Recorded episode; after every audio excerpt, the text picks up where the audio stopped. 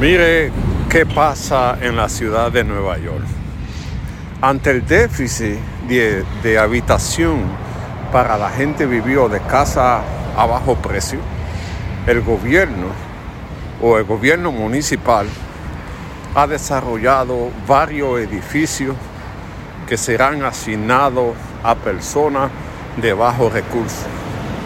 Aquí en Nueva York está llegando demasiadas personas y no hay, no hay habitaciones, todo se ha puesto caro, pero el gobierno municipal junto con el federal están buscando la fórmula cómo dotar de habitaciones a la gente que mayormente está en la calle. Estos son edificios grandes que son administrados por el Departamento de Vivienda de la ciudad.